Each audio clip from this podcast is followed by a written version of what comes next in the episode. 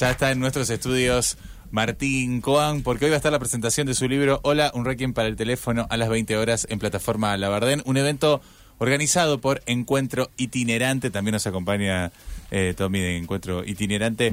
Eh, Martín, bienvenido. Muchas gracias. ¿Cuánto hace que llegaste a Rosario? ¿Unos minutos? Unas horas ya, pero, pero buenas, intensas, sí. Intensas, a full. Martín, un placer que estés acá en la radio de la Universidad de Rosario. Y la primera pregunta que quiero hacerte sobre este libro que venís a presentar es, ¿cómo hiciste para eh, limpiar el teléfono de tantas cosas que hoy trae el aparatito, teléfono o celular, como quieras llamar, e ir justamente a la función primaria que tiene que ver con la comunicación de la voz con el otro, directa? Yo diría que porque le presté atención a la palabra. Yo me dedico a la literatura, por lo tanto, prestarle atención a, las palabras, ante todas las palabras, es un ejercicio de mi profesión, casi me atrevería a decir. Y, por otra parte es evidente para todos. Le llamamos teléfono, usamos la palabra teléfono para algo a, lo que le damos una cantidad de utilidades enorme, excepto la del teléfono, en el sentido que ya casi no se le usa como teléfono. Claro. Tenemos un reloj, lo llamamos teléfono. Tenemos una máquina fotográfica, le llamamos teléfono. Tenemos una computadora, le llamamos teléfono. Tenemos una linterna, le llamamos teléfono. ¿Qué hace la palabra? ¿Por qué permanece la palabra teléfono ahí? La respuesta no la tengo, mm. pero sí me permitió indagar esto que vos, Gabriel, decías, que es ¿qué, qué, queda del teléfono en el teléfono? Mejor dicho, ¿qué queda del teléfono en eso a lo que le, seguí, a, que le seguimos llamando teléfono? Muy poco, y a veces nada. Porque eh, mandar un mensaje de texto, que yo, claro, uno lo hace, eso, eso es un telégrafo. La escritura a distancia se llama telégrafo. Si es con videollamada, si, si se ve a distancia se llama televisión o telellamada. No es teléfono. Eh, dejar un mensaje grabado se llama dejar mensaje, grabado. Es una grabadora y es una recepción de grabaciones. No es un teléfono. Y eh, utilizarlo como un teléfono es algo que, se, que ocurre cada vez menos y a la vez el nombre queda. He comentado más de una vez frases que, que son en un punto disparatadas, solo que hoy están totalmente naturalizadas. Mm. Alcanzame el teléfono que quiero ver la hora es una frase absurda.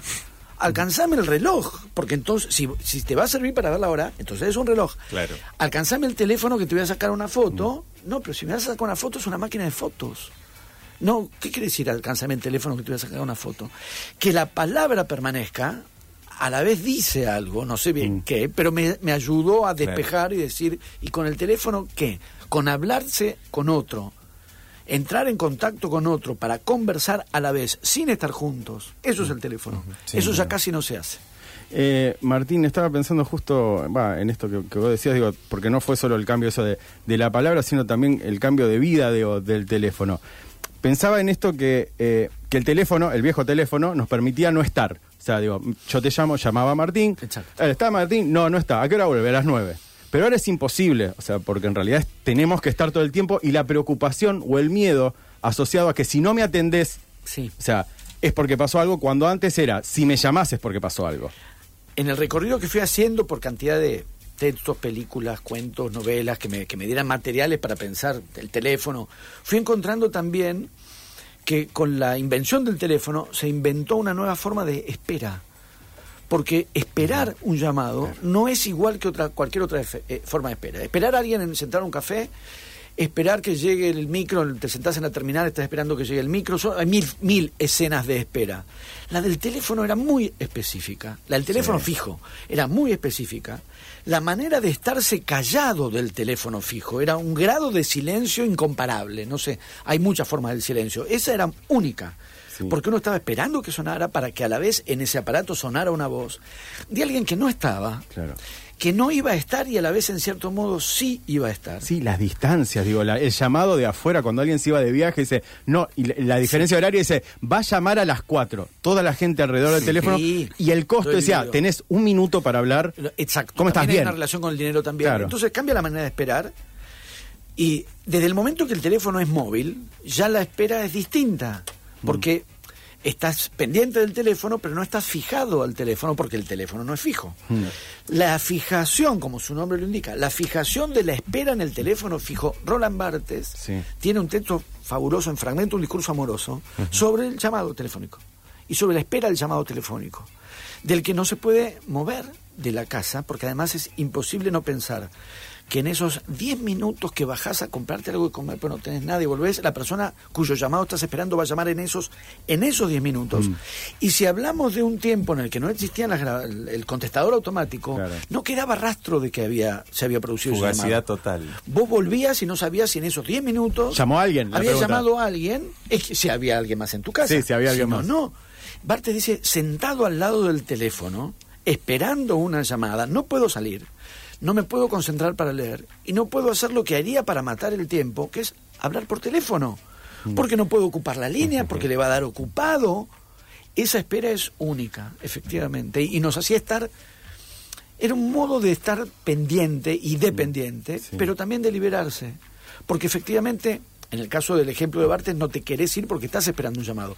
Pero cuando no estabas, no estabas. Claro, eh, eso, no estoy. Ahora nunca no estás. Es, es- eso, eso me parecía como terrible, digo, la idea de... Y a su vez que también cambió la- las formas, digo, pensaba, tengo dos hijos adolescentes, digo, la forma de relacionarse sexoafectivamente, digo, es, cambió porque ahora es directo, todos tienen comunicación directa cuando antes era, voy a llamar y ojalá que no me atienda el padre, ojalá no me atienda la madre, digo.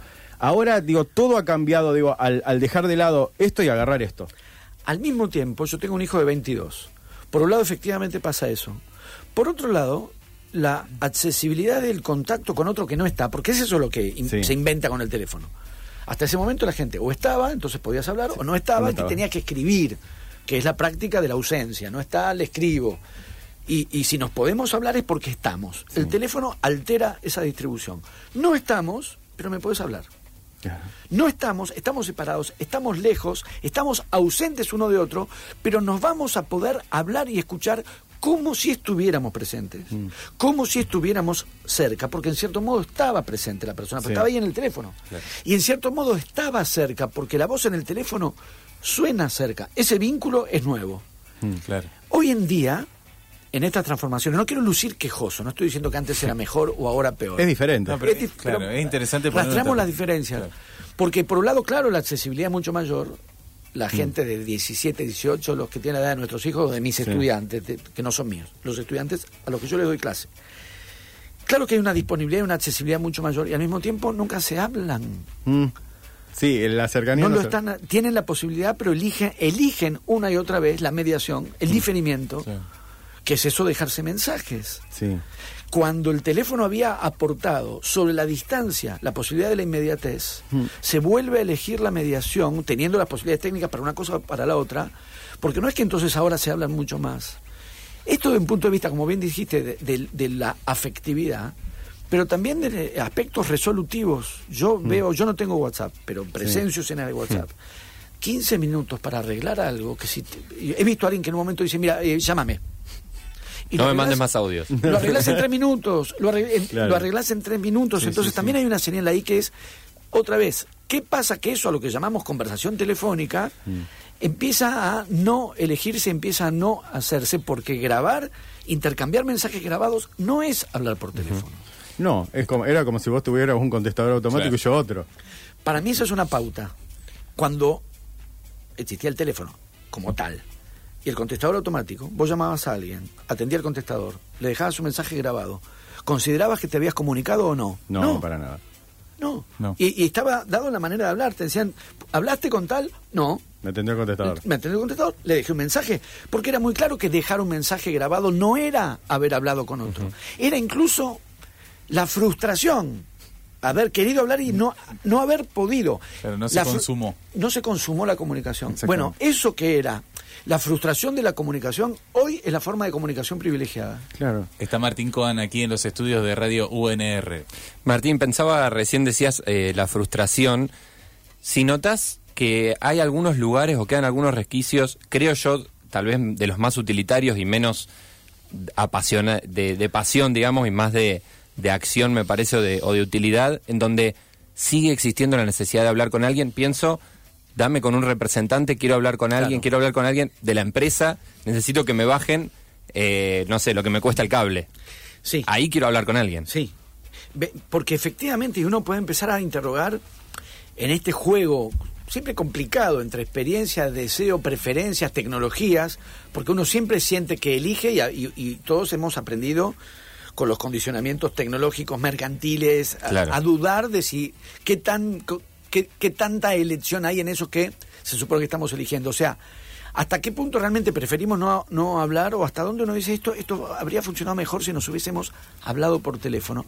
Porque la escena que decís es- ahí sí es muy clara y los perversos de las empresas lo saben, no es un descuido.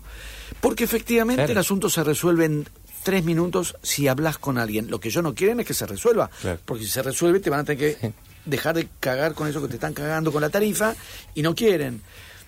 Y después en situaciones que ya no son este tironeo con una empresa, situaciones por ahí cotidianas, arreglemos a qué hora nos vemos. Grabo, ¿a qué hora nos vemos? Escucha, contesta. No sé, ¿qué te parece? Escucha, contesta. Vas al teléfono y se arregla mucho mejor. De- y de todas maneras, esta- est- est- estas escenas son de, on- de índole práctica. No dejo de pensar en Bartes, fragmento de un discurso amoroso, y lo que vos decías de la cuestión afectiva. Claro. Porque el teléfono, además de, estas de estos aspectos prácticos, y porque yo lo que suelo escuchar, quizás tengo mala suerte en lo que me rodea, la gente se queja del WhatsApp. Mm. Nos dice que una demanda ilimitada, ilimitada, sí, la gente dice que está agobiada, que no aguanta Y muy más. tirana, porque no tiene límite. No, porque la gente no lo tiene. Claro, no. Mucha gente Los no lo tiene, claro. la tecnología no lo pone, Claro. se vuelve ilimitado y además de lo que la gente manifiesta, yo escucho que la gente manifiesta, desde el momento que se creó una función para pasar en, en alta velocidad, los mensajes que te dejan, si esa función se creó y se utiliza porque la gente no aguanta más. Claro. A la vez, desde el punto de vista de lo que supone estamos hablando por radio, la voz, Mm. la transmisión de la voz, la escucha de la voz, ¿qué significa pasar en velocidad los mensajes? Es que no te quiero escuchar. Es que entonces, no, increíblemente las tecnologías, increíblemente o no, ampliaron las posibilidades y lo que está empezando a aparecer es, no te quiero hablar, te voy a dejar un mensaje grabado, no quiero hablar con vos, No. te quiero decir algo a vos, pero no quiero hablar con vos, No tener un diálogo. entonces no entro en diálogo. Te voy a dejar un mensaje grabado. Vos después me vas a dejar el tuyo, tu, tu Sí. monólogo. Pero no quiero hablar con vos. Te voy a hablar a vos, pero no voy a hablar con vos. Y no te quiero escuchar. Sí. Y el otro te quiere hablar sin que vos lo escuches, en el sentido que quiere que lo escuches después. No quiero que estés ahí cuando te esté hablando. O sea, quiero tu absoluta, te quiero a merced de mi palabra. Porque cuando uno está hablando y el otro está ahí, el otro, el que escucha, da señales. La escucha es activa. El, el- el discurso, la palabra, no circula unidireccionalmente. Incluso, yo soy docente, Sí. incluso el profesor que habla y los estudiantes escuchan. Primero que una buena clase nunca transcurre exclusivamente así. Mm. Hay intercambio, tiene que haber intercambio. Pero incluso en el momento en que uno habla, habla uno y los demás escuchan, la escucha es activa y los docentes estamos entrenados Te bosteza al de adelante Claro. y te están mandando un mensaje. bosteza o no, o te mira, o asiente, o frunce el entrecejo en relación a lo que vos estás diciendo, o mira por la ventana, o mira el celular, o, o habla, digamos, hay algo que es una eh, una devolución en la escucha, no cuando te contesta. Además, después toma la palabra y contesta. En la escucha hay una devolución. Si está en silencio, en el teléfono ahora, bosteza, suspira, se ríe, eh, se encima, o, o hay un silencio total que uno puede interpretar como concentración y atención. La- le estamos hablando a otro que está ahí escuchando. ¿Cómo podría ser equivalente a dejar el mensaje? Entonces, lo que en todo caso estas transformaciones parecerían estar indicando es, tenemos las mejores posibilidades tecnológicas para hablarnos y escucharnos y lo que aparece es, pero no quiero que me hablen y no quiero escuchar. Bueno, te iba a preguntar justamente el teléfono como una puesta de mayor intimidad. ¿no? La llamada es esto, ¿no? El cuerpo, el cuerpo está ahí del otro lado, ese corazón está latiendo ahí del otro lado, atento a lo que Sí. le estoy eh, diciendo, ¿no? Por eso creo que hay algo con, la- con lo sentimental que, que se jugaba y se juega cuando todavía ocurre muy fuertemente en el teléfono por la intimidad. Pensando en eso, sobre todo, ahí también en el libro aparecieron cosas que me fueron, algunas las había pensado, otras fueron apareciendo mientras escribía. La intimidad del teléfono fijo dentro de una casa. Cuando no tenías teléfono en tu casa, como me pasaba a mí, que no había teléfono en mi casa y, Claro. y en los años en los que yo era chico era dificilísimo y carísimo conseguir que te instalaran un teléfono, uno hablaba de un teléfono público. Lo cual era todo un incordio, era una molestia porque primero porque tenía que salir. Pero además porque si hacía mucho calor hablabas muerto de calor. Si llovía te ibas mojando porque había unas cabinitas que el agua entraba. Hablabas a la intemperie, hablabas con los ruidos de la calle hablabas con otra gente adelante, hablando de intimidad y de, y de conversación afectiva. ¿Cómo te dio el análisis? Sí, sí, o de- mi ejemplo era estás en la fila esperando y veías que la persona que hablaba decía, sí, sí, yo también. Sí, mucho, mucho. No, no me hagas decir te quiero, que tengo acá toda esta gente mirando y escuchando. No, no. Ahora, la intimidad del teléfono fijo dentro de nuestras casas, la, la- la intimidad amenazada o caída del que hablaba bajo eh, las condiciones de incordio del teléfono público. Pero hoy predominan las condiciones de incordio del teléfono público. Constantemente, claro. Hablamos constantemente como cuando no teníamos teléfono fijo en casa. Claro, todo, digo, mi charla, o sea, se ha- pienso, ¿no? Como lo que vos estás diciendo, se ha creado como de la forma que se graba, dice, yo voy a decir algo y no quiero hablar con vos, es también hacia los demás en el alrededor. Yo estoy diciendo algo y no me importa dónde estoy.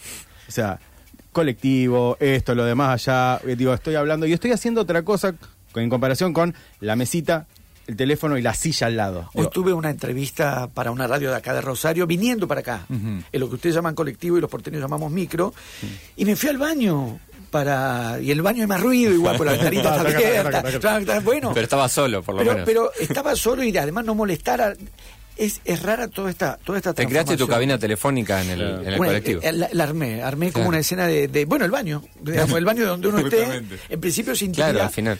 Porque el teléfono además daba, eh, estoy hablando ahora del teléfono cuando uno estaba en su casa y preferentemente solo. Sí. Lo comentaba recién en otra conversación, porque uno habla a solas. Supongamos que te encontrás con alguien para hablar a solas. Lo- los dos solos tenemos que hablar. Nos sentamos los dos solos. Estamos los dos solos. Pero cada uno no está solo.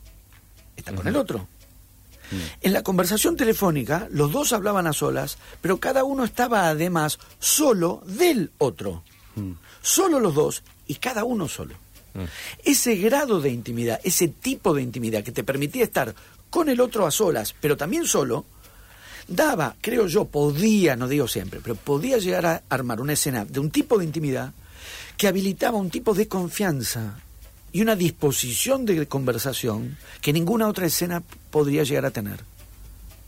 Si el teléfono se está perdiendo, se está perdiendo esa posibilidad de hablarse, esa forma de la intimidad, esa forma de la espera, esa forma de la ansiedad, esa forma de estar y de no estar, pero también esa forma de la intimidad que podía ser en algún sentido mayor al cara a cara. Porque agregamos en el, en el cara a cara, claro que es, el cara a cara tiene lo propio del cara a cara, la mirada, el cuerpo, pero también hay una disposición a hablar cuando el otro nos está escuchando pero no mirando. mm, Claro. Y hay un tipo de intimidad cuando estoy hablando con el otro que además me habla al oído y le hablo al oído. Con lo cual, en ese sentido, entre, entre la voz y la oreja hay más cercanía que si nos encontráramos. Porque es raro que en un encuentro una persona se pare y le hable al oído a la otra, después se siente, de se para y le habla confianza, oído. No, el hablarse al oído del teléfono, todo eso armaba un, un tipo de intimidad. Eso se nota mucho cuando uno lee los que escribieron cuando el teléfono apareció, que es que, que- que resaltaron de esa, de esa aparición. En el libro aparecen Chekhov, Proust, Benjamin. ¿Qué, qué es lo que el teléfono aportó cuando apareció? Claro. ¿Qué agregó a las vidas cuando apareció? Y dándole vuelta a eso desde el presente, ¿qué es lo que hoy se estaría perdiendo? Mira, hay, bueno, hay un texto de Raymond Williams que habla de cómo se arman las ciudades a partir del teléfono fijo, que dice la posibilidad de alejarse porque total podés estar cerca a través del teléfono. ¿no? Ah, no, grandioso, grandioso. ¿Por qué es eso? Porque la relación de, de lejanía y cercanía, por un lado se mantienen, por otro lado se alteran. Eso aparece en Proust también. y lo- Claro, y- que fue muy terrible en un principio, ¿no? O sea, Claro. para... Pero es Claro. interesante que vos antes Encontrarse estaba- con eso. estabas Sí. hablando de los cuerpos y ya aparecía eso, decir, bueno, pero ahora se vuelve a romper aquella se- sensación de cercanía, ahora total está mediatizada de nuevo, el Sí. artificio en el medio. Porque además altera, digamos, hasta, hasta el teléfono podríamos decir, había distancia, si había distancia, ausencia de cuerpo, ahí entraba la escritura. Escribías cartas, porque el otro estaba lejos. La voz suponía presencia y cercanía. Toda la tradición oral, toda la circulación de las tradiciones orales, folclóricas y la gauchesca, Sí. toda la transmisión de la voz suponía la presencia y suponía el cuerpo. El teléfono altera esta distribución. Porque mantiene la inmediatez de la voz con la separación que era propia de la escritura. Y la voz unida al cuerpo en la emisión, pero en la recepción, la voz llega y el cuerpo sigue lejos. Esa combinación es única y la inventa el teléfono. Está con nosotros Martín Coan, va a estar presentando su libro Hola, un ranking para el teléfono, 20 horas en plataforma La Verdén, un evento organizado por Encuentro Itinerante. Eh, tenemos un juego, Martín, para hacerte. Te sacamos un poco del teléfono. A ver. Acá hay una caja con preguntas, artistas, eh, y, produ- no sé, actrices. Gente del teatro, de la música, de distintos- músicos, de distintos ámbitos. Pasan y dejan una pregunta acá adentro. Bien, mi mujer una vez ya me dijo, no puedes ser tan aparato, te pronuncian la palabra juego y te pones nervioso. Me dijo un día, lo pero escucho este- por radio. pero- pero- Entonces voy a tratar de campera. relajado. No, este, este- este es muy relajado. Pero yo no. Ah. No, Bueno. no, no, sí, sí, sí. Son más, pre- son más preguntas. Acá hay preguntas. Sí, ya sé. Acá hay preguntas. No me consuelen, no me El- consuelen. Puedo, en realidad, puedo con esto. ¿Puedo con te, esto? te queremos Sí. contar que esto lo hicimos en realidad para dejar de preguntar nosotros y que No, haya preguntas en diferido de otra gente. sacás una pregunta, puede ir por cualquier lado. Todo. Porque acá están los degenerados de los actores, los degenerados de los titiriteros, los clown, que son muy degenerados, y después los músicos, y, y lo- eh, muy- hay mucho de todo. Sí, sí, sí. No, perfecto. Eh, y después te vamos a pedir que dejes una pregunta, para que quede A acá a, posteridad. destiempo, a alguien le va a tocar. Ah, la escribo. Sí, te No vamos a pasar un papelito. Ya, sí, cómo no. A ver, ahí está Martín Coan, para jugar con nuestra caja de preguntas, ¿eh? De Gracias a toda la gente que nos escribe Ahora también, lo vamos ¿eh? a leer a todos los mensajes que nos están llegando. Que son un montón. Dice, A ver. A ver. uh, ¿a qué artista rosarino revivirías? Digo nombres, Homero, digo la persona Sí, que- sí, sí. Homero Chavarino. ¿Reviviría? Músico. Un fenómeno, sí, ¿Para sí, músico. ¿Por qué Le revivirías? tocó, le Claro, tocó. no, no, no. Puede ser que con que claro. Puede ser otro que artista. esté vivo. O Sí. si no, No, no, Si no. no puede no la ser pregunta, No, no, él, inter- no puede él quiere jugar, él quiere jugar como es el juego. Ahora no lo quiere. claro, si no, no- es mantequita, como decían. Ay, a ver, voy a. Temo, temo. Si hubiese dicho santafesino, yo ya habría. Si hubiese, si la pregunta hubiese sido provincial, Sí. es Juan José. Pero viste Saer, que los, Saer, ¿no? de cabeza. los rosarinos eh, no, nos- no sentimos parte de Santa Fe, no, tenemos no, esa cosa. no, no quiero sonar, no quiero sonar demagógico, no, no quiero sonar demagógico, pero esa actitud de los rosarinos me fascina. Alguien me contó también. Sos de Santa Fe, no de Rosario. Claro, no, no, obvio. Eh, Leli Area, una crítica literaria falleció. A ver, Podría Mi nombrar. mamá, ¿Eh? mi madre es. ¿En serio? Mirá, Sí. mirá lo que estamos. mirá qué momento loco. No. Es mi madre. Federico Aicardi Area soy yo.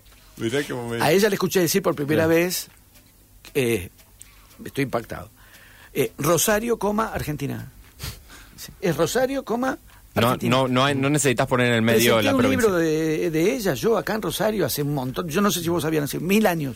Yo tengo 42, o sea, seguro que había nacido. Habías nacido, pero si eras chico, presenté un libro de ella Mirá. acá y hemos estado en congresos juntos afuera. Bueno, mira, la, no- la nombré. Hay que decir que Fede no se esperaba hecho. esto. eh. No, no, no, No, yo no, tampoco. de gallina, Cuando no, estábamos no, no. preparando la nota tampoco, tampoco, imaginamos algo así. Sí, no, vamos a decirle, a- vamos a decirle a Martín una pregunta, una caja. Pero no sabías, no tenías contacto con Martín, vos tampoco. digo. Eh, bueno, todo eso. Eh, me encanta Bien, eso de, de ustedes, los rosarinos, y va a sonar demagógico. No hablan de Buenos Aires. Vas para tal lado, porque ustedes, los porteros, porque todo es Buenos Aires, porque Buenos Aires, porque Buenos Odiamos, Aires. sí, sí, a sí. Buenos Aires, pre- prescinden. prescinden. Sí, pero por una decisión. Le sale perfecto, no lo expliquen. Una, voy a ser muy sincero, porque voy a nombrar a Roberto Fontana Rosa. Bien. De, de quien soy fervoroso lector de, de los personajes de historieta. O sea, reviviría para que haya más Inodoro Pereira. Claro. Reviviría para que haya más Bugger Aceitoso. Soy absolutamente sincero. No soy el, le- el lector de su literatura. Claro que he leído libros de él. Pero sería eh, una falacia, una demagogia de mi parte decir lo reviviría por sus... No, no, no. Honestamente mi deslumbramiento y mi fascinación, lo que extraño y por lo, yo quisiera más de- de- de- del humor de Fontana Rosa que salía en, en- en- en lo que salía en Clarín, más Bugger Aceitoso, este, más Inodoro Pereira, sí, creo que sería. Genial. Perfecto. ¿Más? Martín, te- no, tenemos. No, ahora ¿Querés ahora- otra? ahora Sí, ya- sí, bueno, a ver, no, ahora- le copó, le Martín, cuantas saques. Tengo un montón más de parientes muertos también, digo, si podemos. El inhibido, cuando se desinhibe, después no para. Bueno, Martín, Claro. después tenés que dejar preguntas vos, ¿eh? Sí. A ver. ¿Qué es lo que más te hace reír? Tuto Tul. Ah, un clown. Un clown. Muchas, muchas, muchas cosas, por suerte. Pues me gusta mucho reír, tengo mucha facilidad para eso. Y con Ever Ludueña El otro día me lo encontré a Rubio en un programa, en un canal de televisión. Yo iba un programa, él salía. Le dije, el, el episodio de, de Plumero Gómez lo puedo repetir literal. Le dije, te lo puedo recitar literal, me lo sé de memoria. Lo que, lo, por ejemplo, me gusta mucho, me río mucho con Ever Ludueña, Tangalanga, que además Claro. de, de- de tanto escuchar y todo, con el libro sobre el teléfono Claro, me di el gusto personal de poder dedicar un capítulo a Tangalanga y ver qué, qué hacía y qué pasaba exactamente con, con, con los llamados de Tangalanga en el teléfono. Sigo escuchando mucho porque están subidos a la, a la red. Eh, Lo siguen haciendo, sé que lo siguen haciendo. Eh, el gato y el zorro. Hanging Mactas en radio. Son ejemplos estos últimos. Ah, Mac- eh, Mario Magdas, Sí, ¿es? Ah, sí, el gato y el zorro. Muy, Lo tenemos muy- que buscar. Muy, sí. Tenemos que escuchar, sí. Carcajadas. Hay muchas, muchas cosas que me, que me hacen reír y disfruto mucho de eso. Martín Coban aquí en los estudios ahora tiene una responsabilidad tremenda que tiene que dejar dos preguntas. Hay que renovar el espacio. Si sacaste dos, tenés que dejar dos preguntas. ah, pero, pero la digo, tengo que decir Si la querés que la a- escribís, Sí, sí, si no no. hace falta que la respondas. Claro. No, no, pero pero sí la- que diga lo que estoy Claro. poniendo. Eso sí. Nos podés contar, escribila y nos la lees cuando termines. Eh, le, a- re- le recuerdo ya. que eh, a las 20 horas ahí Encuentro Itinerante va a estar con esta propuesta muy interesante. Pueden buscar en las redes, Tommy, ¿no? Eh, ahí acercamos un micro. Tommy, pueden buscar Encuentro Itinerante. Encuentro itinerante, sobre todo en Instagram, ahí está toda la, la data.